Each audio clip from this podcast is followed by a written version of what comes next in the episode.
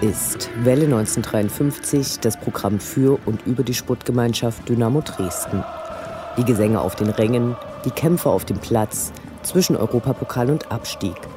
Wir berichten über die letzten Siege und Niederlagen, die nächsten Kämpfe, Interviews mit Spielern und Funktionären. Wir präsentieren unterstützenswerte Initiativen und interessante Neuigkeiten. Wir senden auf Coloradio Dresden und Welle1953.net. unserer Stadt. Schwarz-Gelb werden unsere Fahnen, wie sie noch keiner gesehen hat. Doch schon vor unserer Zeit, da gab es sie schon. Unseren Heimatverein mit langer Tradition. Nun geht es endlich wieder los. Diesmal in der zweiten Liga. Unsere kleine Show steht also nun ab sofort unter dem Motto Zweitklassischer Fußball, erstklassige Fans. Auch nach Eintrittspreisen ist Dynamo schon erstklassig. Nur fünf Clubs der ersten Liga verlangen mehr für eine Vollzahl Stehplatzkarte. In der zweiten Liga erwartet nur der Schacht mehr in selbiger Kategorie.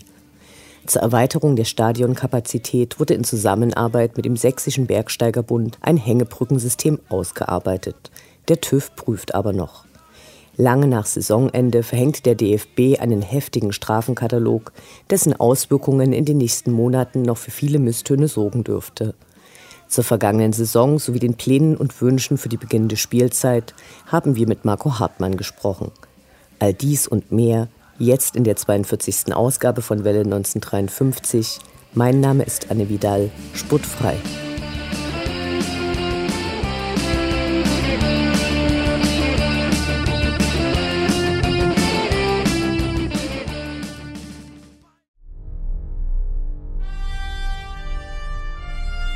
Unendlich sind die Weiten des Universums der Sputtgemeinschaft Dynamo Dresden.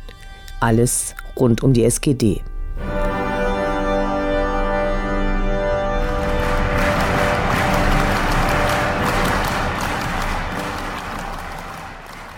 Am 29. Juni wurde der neue kaufmännische Geschäftsführer Michael Brunn vorgestellt. Das Podium wurde von Präsident Andreas Ritter und Chefscout Christian Walte komplettiert, der für den zunächst angekündigten Ralf Minge eingesprungen war. Michael Brunn beantwortete zunächst im Interview mit Andreas Ritter Fragen zu seiner Person. Neues war dabei eher nicht zu erfahren. Die hohen Temperaturen und eine zuletzt immer häufiger beobachtete Präsigkeit auf derartigen Veranstaltungen, die von vielen als Zeichen des anhaltenden Erfolgs gesehen wird, führten dazu, dass aus dem Publikum kaum Fragen kamen. Zur damals gerade erfolgten Auslosung der ersten Runde des DFB-Pokals äußerte sich Capo Stefan Lehmann, dass es von Ultras Dynamo keinen Boykott des Spieles geben werde. Lustigster Moment war zweifellos, als Michael Brunn im Brustton der Überzeugung erklärte: Gegen RB will ich den Rasen brennen sehen. Viele im Publikum trauten ihren Ohren kaum, zwischen Kichern und entsetzten Blicken lagen die dadurch ausgelösten Emotionen.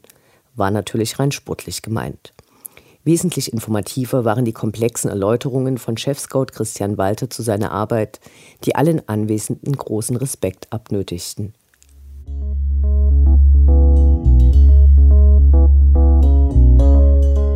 Im Stadion wurde eine neue Videobandenwerbung installiert, Konzession an die Vorgaben der neuen Liga. Dieses umläuft nicht den kompletten Stadioninnenraum, sondern wurde von Tor zu Tor von B bis K-Block errichtet. Zu einem Wegfall von Zaunfahnenplätzen kommt es dadurch aber nicht.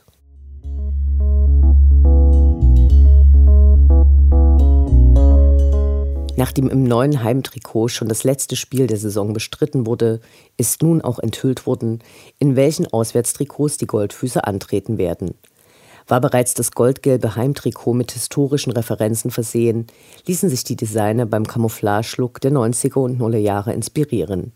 Das von einigen als Weinrot empfundene, von modeaffineren Fans als bärenfarben titulierte Oberteil enthält recht hohe Pinkanteile. Komplettiert wird das Ganze mit weißen Hosen und klassischen weinroten Stutzen. Vorgestellt wurde das Set in einem kurzen Trailer, in dem Marco Hartmann ausgiebig seinen, für Spieler heutzutage eher ungewöhnlich, tattoolosen Körper zeigt.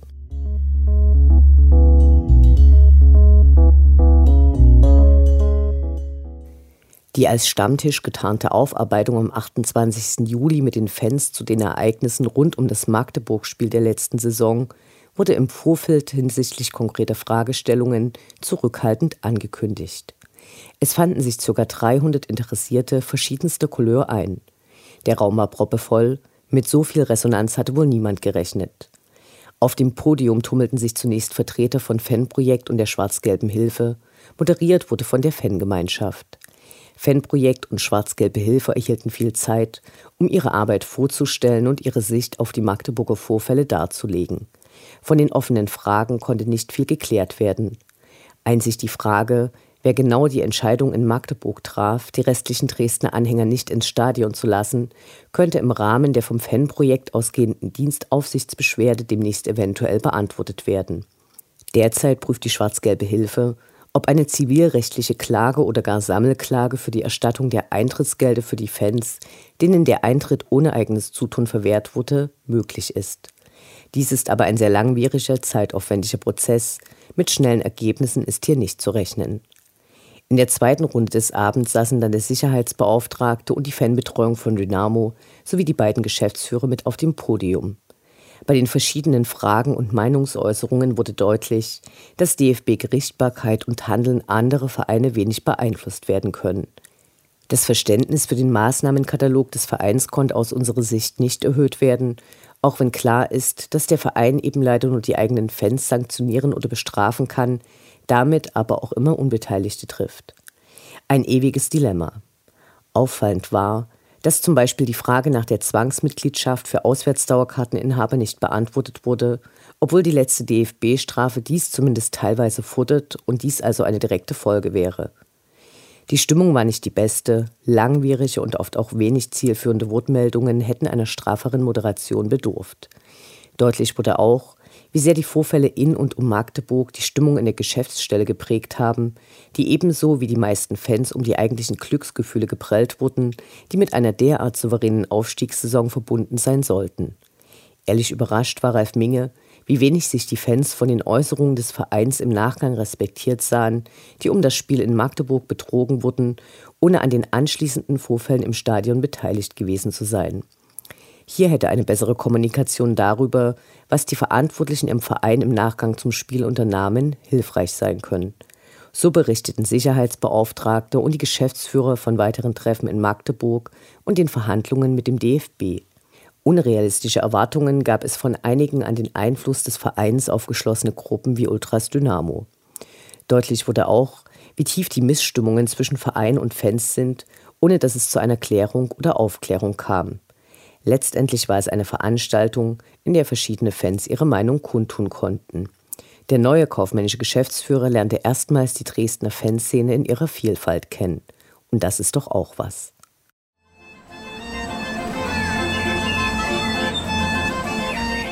Wir Fans bleiben Dynamo treu. Doch die im Trikot kommen und gehen und die in den Anzügen sowieso. Wir schauen zu, wie sich das Personalkarussell bei der SGD munter dreht. Nach der Sommerpause gab es noch einige Abgänge zu vermelden. Robert Andrich ging zu Wien Wiesbaden. Die Leihe von Janis Plaswitsch wurde, wohl aufgrund unzumutbarer Bedingungen seines Clubs, nicht verlängert. Für ihn wurde U21 Nationaltorwart Marvin Schwebe von der TSG Hoffenheim ausgeliehen. Dies nur für ein Jahr, aber mit Patrick Wiegers und Markus Schubert sowie dem überraschend wieder verpflichteten Jeff Konetzki gibt es genügend Alternativen. Sinanti Kerci wurde für ein Jahr nach Münster ausgeliehen und obwohl er zuletzt überhaupt nicht mehr im Kader stand, verlängerte Dynamo seinen Vertrag bis 2018. Während der Sommerpause kamen Manuel Konrad und Florian Ballas vom FSV Frankfurt, Erik Berghoff von den Stuttgarter Kickers. Wir wünschen natürlich viel Erfolg.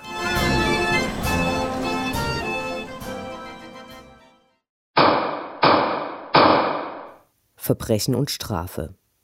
In dieser unbeliebtesten aller Rubriken, die hoffentlich nicht oft gesendet wird, geht es um neue Strafen, verhängt gegen die SGD.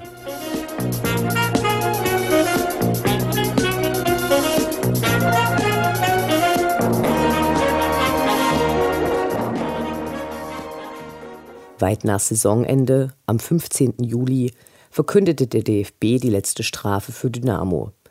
20.000 Euro wurden fällig und brachten die SGD auf den zweiten Platz der Strafentabelle der dritten Liga, den bis dahin Rostock belegt hatte.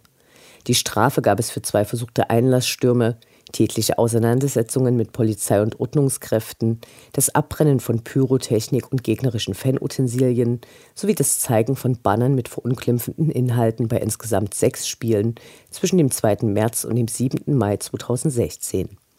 Schlimmer als die Geldstrafe, von der 7000 Euro in Sicherheitsmaßnahmen investiert werden können, ist die ausgesprochene Bewährungsstrafe. Sollte es bis zum 30. April 2017 zu einem schwerwiegenden Wiederholungsfall kommen, wird der K-Block für ein Spiel komplett gesperrt, inklusive Zaunfahnenverbot. Lediglich die letzten drei Spiele der nächsten Saison würden nicht unter die Bewährung fallen. Welle 1953 befürchtet, dass diese Strafe eher früher als später kommt, vor allem da schwerwiegend durch den DFB definiert und interpretiert wird. Außerdem gibt es zwei Auflagen. Wir zitieren. Bei allen als Risikospielen eingestuften Auswärtsbegegnungen der neuen Saison 2016-17 dürfen nur personalisierte Tickets an Vereinsmitglieder abgegeben werden. Außerdem muss der Klub zu solchen Auswärtsspielen der zweiten Bundesliga bzw. des DFB-Pokals mindestens 40 eigene Ordnungskräfte einsetzen. Zitat Ende. Dies dürfte die Begründung für die Zwangsmitgliedschaft für Auswärtsdauerkartenbesitzer sein, auch wenn der Maßnahmenkatalog vor der Strafe veröffentlicht wurde. Interessant wäre zu erfahren, welche der Partien denn nicht als Risikospiele eingestuft werden. Auffällig beim Blick auf die Strafentabelle der dritten Liga in der letzten Saison ist, dass sich die acht Vereine auf dem Gebiet der ehemaligen DDR unter den ersten neun finden. Einzig Münster, in den vergangenen Jahren häufig Spitzenreiter, schaffte es vor Chemnitz und Erfurt auf Platz sieben.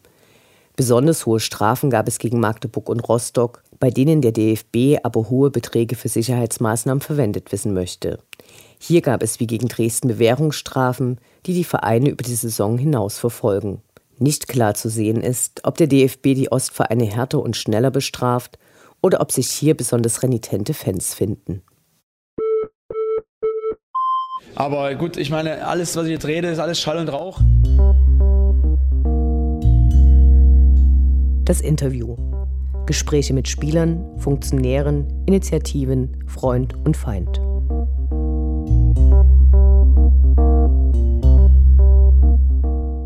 Das Interview mit Marco Hartmann wurde am Tag vor der Bekanntgabe des neuen Kapitäns im Stadion aufgenommen. Wir bitten die Hintergrundgeräusche zu entschuldigen.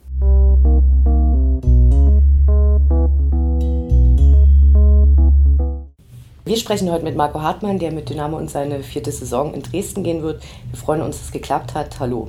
Hallo. Die Saisonvorbereitung ist fast abgeschlossen. Wie waren die Vorbereitungen für dich? Ähm, sehr lang gezogen. Es war ein bisschen ungewohnt, dass wir, wir hatten erst zweieinhalb Wochen Läufe im Urlaub, dann eine Woche Lauftrainingslager, dann nochmal eine Woche, in der wir frei hatten, aber wieder Läufe machen mussten und dann nochmal fünf Wochen Vorbereitung, sodass man jetzt fast acht, neun Wochen am Arbeiten ist und das zieht sich natürlich ein bisschen. Aber ich glaube, das hat dazu geführt, dass wir gut vorbereitet sind körperlich. Wir hatten die Zeit, haben, haben sie uns genommen und ja, ich bin froh, dass es jetzt vorbei ist mit der Vorbereitung. Es gab mehrere Testspiele und speziell bei den Testspielen in Pirna, da warst du, glaube ich, gar nicht äh, mhm. dabei. Und in Großenhain gab es Unmutsbekundungen vom Publikum, die gern einen Sieg gesehen hätten. Kannst du uns sagen, was getestet werden sollte? Also ob es um bestimmte Aufstellungen ging, was eben vielleicht wichtiger war als eben der unmittelbare Sieg, der den Leuten gefehlt mhm. hat? Nee, also es ist nicht so, dass wir irgendwas getestet haben und deswegen das Ergebnis zum Opfer gefallen ist. Wir haben natürlich sehr hart trainiert in der Phase. Das war gerade so die Phase, wo wir jeden Tag doppelt auf dem Platz waren. Und du dann irgendwann ein bisschen müde bist, sowohl im Kopf als auch die Beine. Der Kopf ist da ein bisschen entscheidender. Ist trotzdem keine Ausrede gegen eine Mannschaft, die mittlerweile zwei Ligen unter dir steht. Ähm, in großen Einen habe ich selber auf dem Platz gestanden.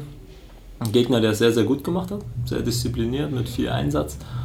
Und uns hat man angemerkt, dass wir sehr langsam sind im Kopf einfach. Wir haben viele falsche Entscheidungen getroffen, Entscheidungen zu spät getroffen und haben uns gegenseitig ein bisschen äh, unsicher gemacht in dem Spiel. Und das hat sich so auf die Mannschaft übertragen. Und wir haben auch den Schalter in Großenheim. Wir hatten zwar die, denke ich, schon besseren Chancen und im, Re im Regelfall gewinnst du das Spiel wahrscheinlich auch noch, aber es war nicht so überzeugend, wie man es uns vorgestellt hat. Und dann nimmst du dir fürs nächste Spiel drei Tage später natürlich neu vor. Diesmal machen wir das, was wir vor drei Tagen falsch gemacht haben, alles anders neu. War eine neue Aufstellung, viele neue Spieler. Ich glaube, da war so ein bisschen, bisschen das Problem, dass vor allem die Neuzugänge in einem Team waren, Anschlusskader so ein bisschen. Und da hat man dann nach dem Gegentor gemerkt, dass so ein bisschen gefehlt hat, dass ein, zwei Leute vorne weggehen, die anderen mitziehen, wieder aufbauen, dieses Selbstvertrauen ausstrahlen, was vielleicht zu der Phase der Vorbereitung noch nicht alle hatten. Bei deinen Elfmeter im Spiel gegen Werder Bremen sah ja ziemlich witzig aus. Hast du danach nochmal mit dem Torwart gesprochen? Also äh, war das von ihm Arroganz oder hat er tatsächlich nur vergessen, die Arme hochzunehmen? Ich habe gehört, ähm, es wurde mir zugetragen, dass er zu seinem Trainer vorm Elfmeterschießen gesagt hat, bei einem Elfmeter bleibe ich in der Mitte stehen und versuchen rauszuköpfen. So, da er viermal gesprungen war, blieb nur noch der letzte übrig. Ja, und dann trifft sich halt, dass ich in der Mitte schießen wollte. Ähm, und ich glaube, er hat, hat sich selber in dem Moment erschrocken, dass ich, als ich schieße, dass der Ball auf ihn kommt. Und er ist aber nicht mehr ganz dran gekommen. Er hat es noch versucht. Und Dafür war er dann zum Glück zu scharf, ansonsten wäre es ganz schön peinlich geworden. Ja, aber lustige Szene fürs Publikum. Ja, auf jeden, auf Fall. jeden Fall. Bei unseren Recherchen für das Interview ist uns aufgefallen, dass deine Heimatstadt Leinefelde nur 21 Jahre jünger als Dresden ist. Äh, wie sind deine Kontakte in die Heimat und auch zu deiner letzten Station nach Halle? Also in die Heimat natürlich, meine Familie ist noch komplett in der Heimat. Ähm, dort versuche ich auch regelmäßig zu sein. Ansonsten zum Verein haben wir vor genau vor einem Jahr in der Vorbereitung ein Testspiel machen können gegen SC Leinefelde, gegen meinen damaligen Jugendverein. Und das ist so ein, so ein Traum, den man irgendwie hat als Fußballer. Ich habe dort sieben, acht Jahre im Nachwuchs gespielt und es dann irgendwann geschafft, so im Profibereich anzukommen. Und dann würde man unbedingt gern mal wieder gegen die spielen, mit denen man damals trainiert hat. Und das hat sogar zweimal geklappt. Wir waren drei Monate vorher schon dort im Trainingslager und hatten ein Testspiel gemacht und dann nochmal. Das war für mich was ganz Besonderes. Also da habe ich mich riesig drauf gefreut, auch viele von den Jungs, mit denen ich damals in der A-Jugend oder B-Jugend gespielt habe, spielen dort in der ersten Mannschaft noch und das war schon ein Highlight für mich. Ja, und nach Halle ist so, dort habe ich äh, großen Kontakt zu vielen Menschen, mit denen ich zusammen studiert habe, die noch in Halle ansässig sind und fahre auch regelmäßig einmal in zwei Wochen äh, mindestens einen Tag nach Halle. Zum Verein äh, flüchtig. Ich habe mit dem Toni Lindenhahn noch viel Kontakt, der jetzt noch dort spielt. Ansonsten sind viele Spieler gegangen und gekommen, die ich dann auch nicht mehr kenne. Und die Offiziellen des Vereins, wenn ich da bin, die sind auch noch sehr stabil. Da, die kenne ich auch. Und, ja. Wie wichtig ist es äh, für eine Profimannschaft, Spieler mit Hochschulabschluss im Team zu haben? Also ist es äh, für dich einfacher zu spielen mit dieser zweiten Perspektive, die du hast? Für mich persönlich, ja, für mich persönlich ist es gut, diese Perspektive zu haben. Es war erstmal eine Riesenerfahrung, die mich vielleicht auch im Sport oder so weitergebracht hat, weil es einfach einen Menschen formt, einen Charakter ein bisschen stärkt und natürlich auch eine Sicherheit gibt, ähm, dass ich weiß, was danach kommt, dass ich mir keine Sorgen machen brauche. Bin ja auch nicht mehr der Jüngste mittlerweile. Ähm, fürs Team ist es echt schwer einzuschätzen, wie notwendig es ist, ähm, hochgebildete Spieler dabei zu haben oder nicht. Das äh, ich glaube, da ist die Qualität der, der Spieler entscheid wesentlich entscheidender. Und auch die Bildung ist nicht, nicht das, das Wichtigste, sondern eher, was für ein Mensch steckt dahinter, was für ein, für ein Charakter steckt dahinter. Das, ja, ich glaube, die Bildung nicht das, das Wichtigste im Fußball. Deine Vita als Spieler ist ja sehr überschaubar. Wir haben es angesprochen, Leinefelde, Halle, dann Dynamo. Ähm, die meisten Spieler in deinem Alter haben bei wesentlich mehr Vereinen gespielt. Ist das Zufall? Nee, ich glaube, ich bin jemand, der ähm, ungern hin und her wechselt, was Neues. Ich habe gern beständige Sachen um mich drumherum. Ich habe mir in Halle was aufgebaut, damals mit dem Studium, mit meinen Freunden, mit dem Verein. Das war einfach eine, eine, sehr, sehr tolle Beziehung. Das hat super gepasst und ich wollte auch lange Zeit nicht weg. So, dann kam irgendwann ein Punkt mit 25, da überlegst du, ähm, machst du nochmal einen anderen Schritt. Ich habe dann auch sieben Jahre den gleichen Trainer gehabt, immer das gleiche Umfeld, was in Halle wirklich stabil ist. Zum einen sehr gut, zum anderen halt äh, braucht man auch vielleicht einfach irgendwann einen neuen Input und den habe ich gesucht und habe mir einen Verein ausgesucht und zum Glück wollte man mich hier auch haben, wo ich das Gefühl hatte, hier kann das wieder funktionieren und ich bin hier, hier ist es nicht so stabil gewesen, gerade in den ersten Jahren, muss man einfach so sagen. Hier habe ich viel Input bekommen von verschiedenen Leuten, verschiedenen Trainern, habe sehr viel gelernt und ja, ich glaube einfach, ähm, wenn man das hier bewusst wahrnimmt, was um Dynamo Dresden passiert, dann gibt es nicht viel Besseres, was man machen kann. Ähm, die ersten Saisonspiele finden vor Ende der Transferperiode statt. Wie empfindest du die Situation, dass äh, du bis zum Ende der Transferperiode eigentlich noch nicht die Sicherheit haben kannst, dass das äh, jetzt die Mannschaft ist, äh, innerhalb der es eine bestimmte Konkurrenz gibt? Ist es schwierig für dich? für mich persönlich ist das jetzt äh, kein Problem. Ich glaube, für die Vereine hat das sowohl Vor- als auch Nachteile. Ne? Wenn du während der Saison, wenn du drei, vier Spiele gemacht hast, noch einen Spieler abgeben musst, kurzfristig und dann vielleicht nach Ersatz suchen musst in, innerhalb von ein paar Tagen, ist das sehr, sehr lästig und schwierig. Auf der anderen Seite hast du immer die Möglichkeit, wenn drei, vier Spiele nicht gut gelaufen sind, nochmal nachzulegen und du hast ja Spieler unter Beobachtung und dann vielleicht nochmal einzuholen, wo du denkst, der, der bringt uns da nochmal weiter. Also ja, ich glaube, es wäre schöner, wenn man es schaffen würde, in Europa oder weltweit einen Punkt zu finden, an dem das Transferfenster schließt, bevor die Saisons anfangen, aber dafür müsste man viele Sachen aufeinander abstimmen und das ist, glaube ich, nicht so einfach. Was bekommst du als Spieler von den Kaderplanungen um dich herum mit? Eher wenig. Also es ist wirklich, dass man, ja, ehrlich gesagt, die Informationen auch nur aus den Medien bekommt. Ähm, ich muss auch sagen, dass ich nicht nach diesen Informationen suche. Mir ist das erstmal egal, bis nicht irgendwas feststeht.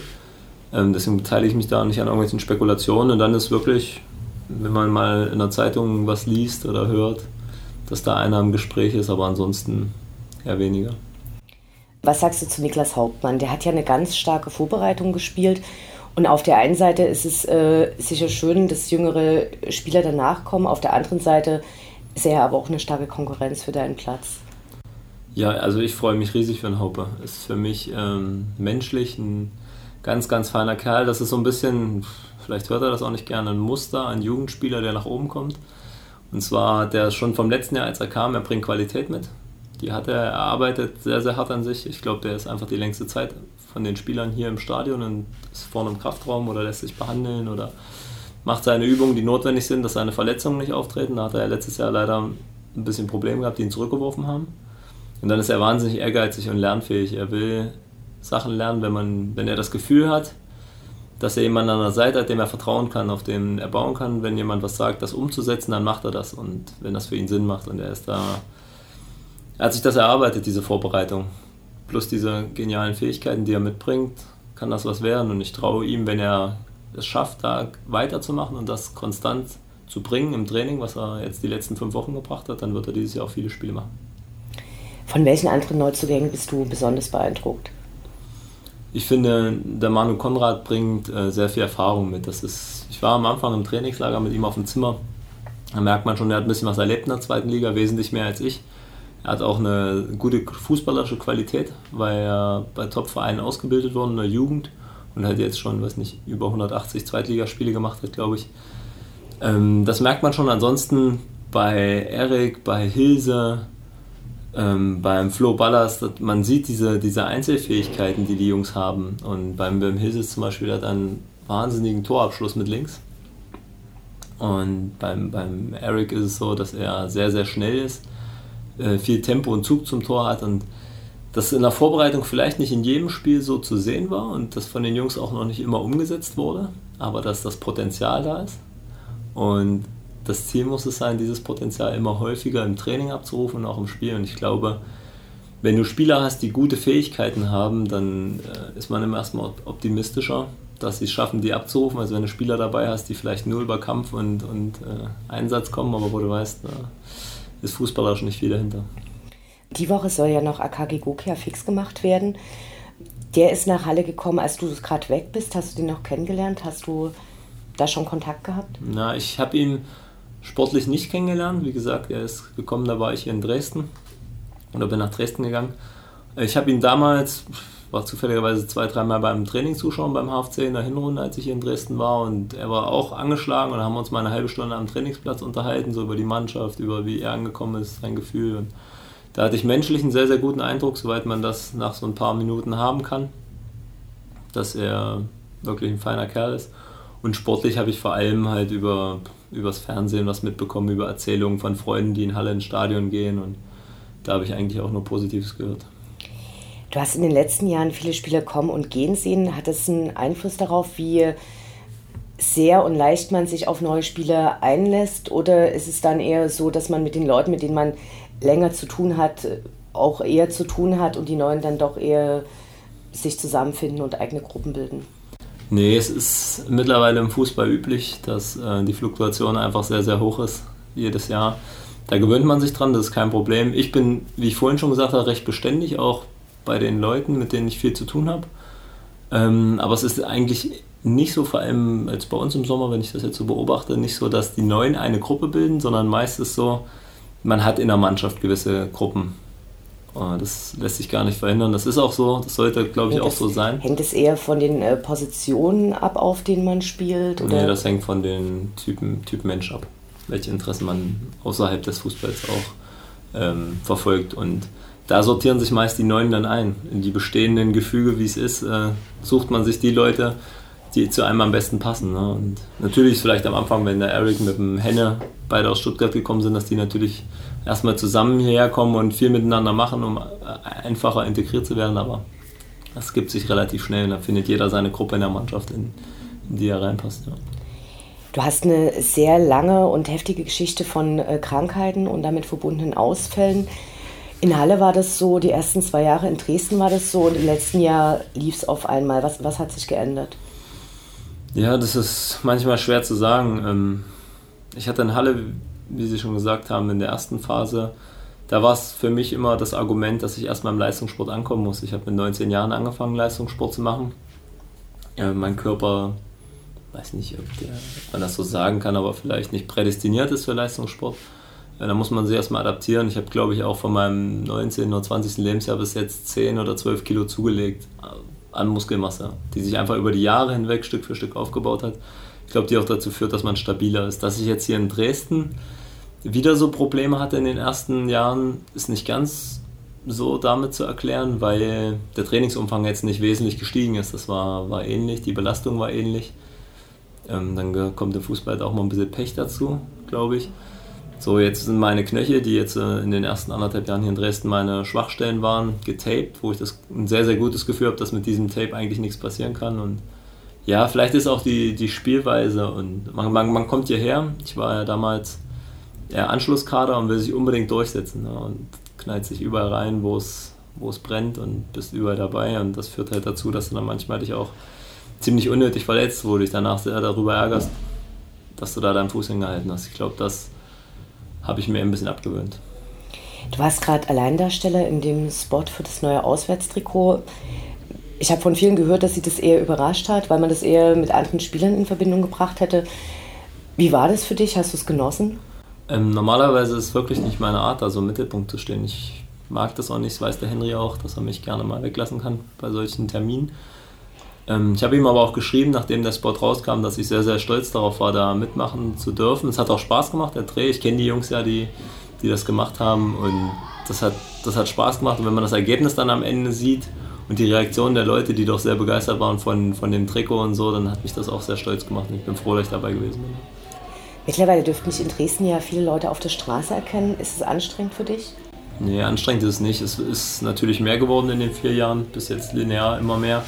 Von Jahr zu Jahr, weil, glaube ich, auch die mediale Aufmerksamkeit bei mir gestiegen ist. Ähm, Aber wir sind noch weit davon entfernt, dass es, dass es anstrengend ist.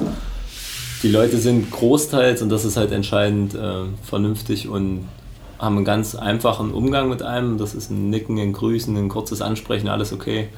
Äh, Habe ich gar kein Problem mit. Und ja, die Häufigkeit ist nicht so, dass ich mich jetzt nicht mehr traue, in die Stadt zu gehen. Das ist wirklich entspannt. Lass uns ein bisschen auf die neue Saison blicken. Du gehst jetzt in die vierte Saison mit Dynamo und bist als drittältester Feldspieler fast schon alter Hase der SGD. Wie ist deine persönliche Erwartung und äh, die an die Mannschaft? Ja, ich glaube, wie ich vorhin schon angedeutet habe, dass wir sehr viel individuelles Potenzial in der Mannschaft haben.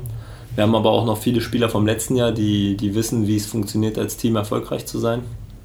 Das stimmt mich optimistisch, wirklich. Ähm, für mich ist wichtig, dass wir gerade in diesen ersten Spielen, in der ersten Phase der Saison, die, diese Euphorie, die um diesen Verein herum, die innerhalb der Mannschaft ist, die, dass man die weitertragen, dass äh, alles dafür gegeben wird, um gut in die Saison zu starten. Das, das kann, glaube ich, entscheidend sein, dass wir mit einem guten Gefühl die Spiele angehen können, weil mit diesem guten Gefühl, glaube ich, haben wir ein sehr, sehr hohes Potenzial, wo wir vor keinem Gegner in dieser, in dieser Liga irgendwie Angst haben brauchen. Obwohl die ersten Gegner auch gleich relativ heftig sind. Ja, ja, als das, als das damals veröffentlicht wurde, habe ich auch gedacht, oh, hartes Programm und habe mir die restliche Saison angeguckt, was noch so auf uns zukommt. Es, wird sich nicht ändern, äh, es wird nicht weniger, also gibt es da auch keine Ausreden, sondern am Anfang Vollgas und so viele Punkte wie möglich holen. Du warst im letzten Jahr heiße Anwärter aufs Kapitänsamt, hast hinterher auch erzählt, dass dich geärgert hat, dass du es nicht geworden bist. Äh, würdest du es dieses Jahr gern machen? Ja, also ich würde mich freuen, wenn es klappt. Ich habe, äh, glaube ich, auch zu den Neuen, die hergekommen sind, sehr, sehr gute Bindung, ein gutes Gefühl, dass ich das Amt an sich ausüben kann mit meiner Person, so wie ich, so wie ich bin und ich würde mich sehr freuen darüber. Äh, wann soll die Entscheidung da gefällt werden? Ich denke, dass das bis zum, bis zum Samstag spätestens veröffentlicht ist. Also doch relativ spät, diese Saison. Ja, ja, ja. Viel Zeit haben wir ja nicht mehr. Ne? Ist denn jetzt eigentlich auch schon ein Saisonziel definiert worden? Im letzten Jahr war es ja relativ äh, schnell klar, das Jahr davor war, wurde auch irgendwas gesagt. Dieses Jahr hält man sich dann noch sehr zurück. Mhm. Soweit ich weiß, wird es wieder ein klares Saisonziel geben und das wird so, am Donnerstag ist eine Pressekonferenz und dort soll das, glaube ich, veröffentlicht werden. Vielen Dank und wir wünschen dir natürlich eine erfolgreiche und vor allen Dingen verletzungsfreie Saison. Bitteschön, danke.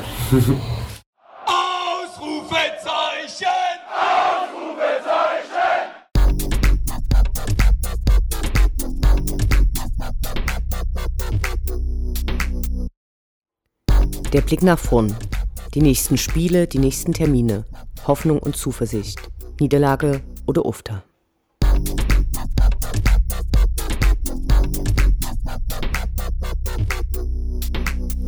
Erster Spieltag, 6. August, Sonnabend 15.30 Uhr, die SGD gegen den 1. FC Nürnberg. Am Samstag geht es endlich wieder los. Die erste Partie gibt es dabei gegen den 1. FC Nürnberg, gegen den Dynamo bisher nicht die beste Bilanz hat. Die ersten und letzten Ligaspiele wurden zwischen 1991 und 1994 in der Bundesliga ausgetragen. Drei Unentschieden, drei Niederlagen, zweimal traf man sich im DFB-Pokal. 2009 flog Dynamo bereits in der ersten Runde mit 0 zu 3 raus. 2005 hatte es Dynamo zwar in die zweite Runde geschafft, verlor hier aber mit dem gleichen Ergebnis. Die letzte Saison lief für Nürnberg sehr gut, die Relegation für die erste Bundesliga wurde allerdings gegen Eintracht Frankfurt versemmelt. Zoff hat deren aktive Fanszene gerade mit dem neuen Hauptsponsor, dessen Vorstandsvorsitzende mit seinen Äußerungen zu Fangewalt und Pyro auf wenig Gegenliebe stieß. Die Nürnberger Ultras finden Pyro weniger schlimm als zum Beispiel das systematische Doping im Radsport, ein Bereich, in dem der Sponsor vorher unterwegs war. Bleibt abzuwarten, wie sich die Nürnberger Fans in Dresden präsentieren. Mit einem vollen Gästeblock kann auf jeden Fall gerechnet werden. Die Nürnberger werden im großen Buskonvoi anreisen. Ein Wiedersehen gibt es mit dem Ex-Dynamo Tobias Kempe, der nach dem letzten Abstieg nicht in Dresden blieb. Vor dem Spiel wird es die traditionelle Radtour zum Stadion geben, die von Ultras Dynamo organisiert wird. Auf dem Flyer war Jan Ulrich abgebildet. Nüchternheit ist also keine Voraussetzung für die gemeinsame Anreise per Rad. Dynamos Startelf bleibt bis dahin wohl ein Geheimnis. Wir freuen uns auf den Saisonauftakt. Ein Sieg wäre großartig.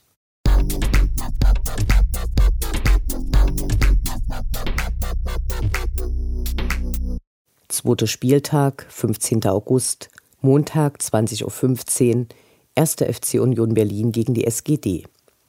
Am zweiten Spieltag gibt es eine der kürzesten Auswärtsfahrten dieser Saison in das Stadion an der Alten Fürsterei. Das letzte Mal war die SGD dort 2014 zu Gast. 2013 fand dort das Geburtstagsspiel am 60. Geburtstag der SGD statt. Beide Partien endeten mit einem mageren 0 zu 0. Seit 1950 haben die beiden ostdeutschen Traditionsclubs immerhin 61 Partien ausgetragen. Für Cheftrainer Uwe Neuhaus wird es eine Rückkehr an seine alte Arbeitsstätte, an der er immerhin sieben Jahre wirkte und Union in die zweite Bundesliga brachte. Eine sicherlich für alle emotionale Begegnung, bei der Dynamo hoffentlich die Oberhand behält. Blöd ist nur der angesetzte Spieltermin, der wieder viele zu Urlaub und Krankfeierei zwingt. Bei diesem Spiel werden auch die angekündigten Maßnahmen für Risikospiele umgesetzt. Die von Union zur Verfügung gestellten 2400 Tickets werden ausschließlich an Vereinsmitglieder ausgegeben, von denen jedes nur ein Ticket online kaufen darf. Dazu kommt der Zuschlag für die zusätzlichen Ordner. Der Verkauf findet morgen ab 10 Uhr statt.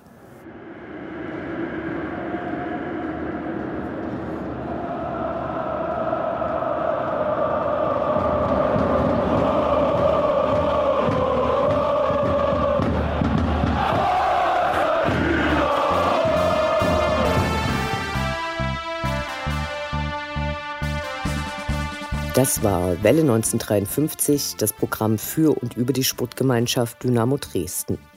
Eine neue Sendung über die SGD, uns, die Fans und alle Neuig und Widrigkeiten auf dem Weg zum Europapokal gibt es in zwei Wochen bei Coloradio und zum Nachhören im Internet auf welle1953.net als Podcast, den ihr selbstverständlich abonnieren könnt, um keine Sendung zu verpassen. Mein Name ist Anne Vidal. Auf Wiederhören. Bis zum nächsten Mal. Schwarz-Gelb in unsere Fahnen, wie sie noch keiner gesehen hat. Deutsche Lampen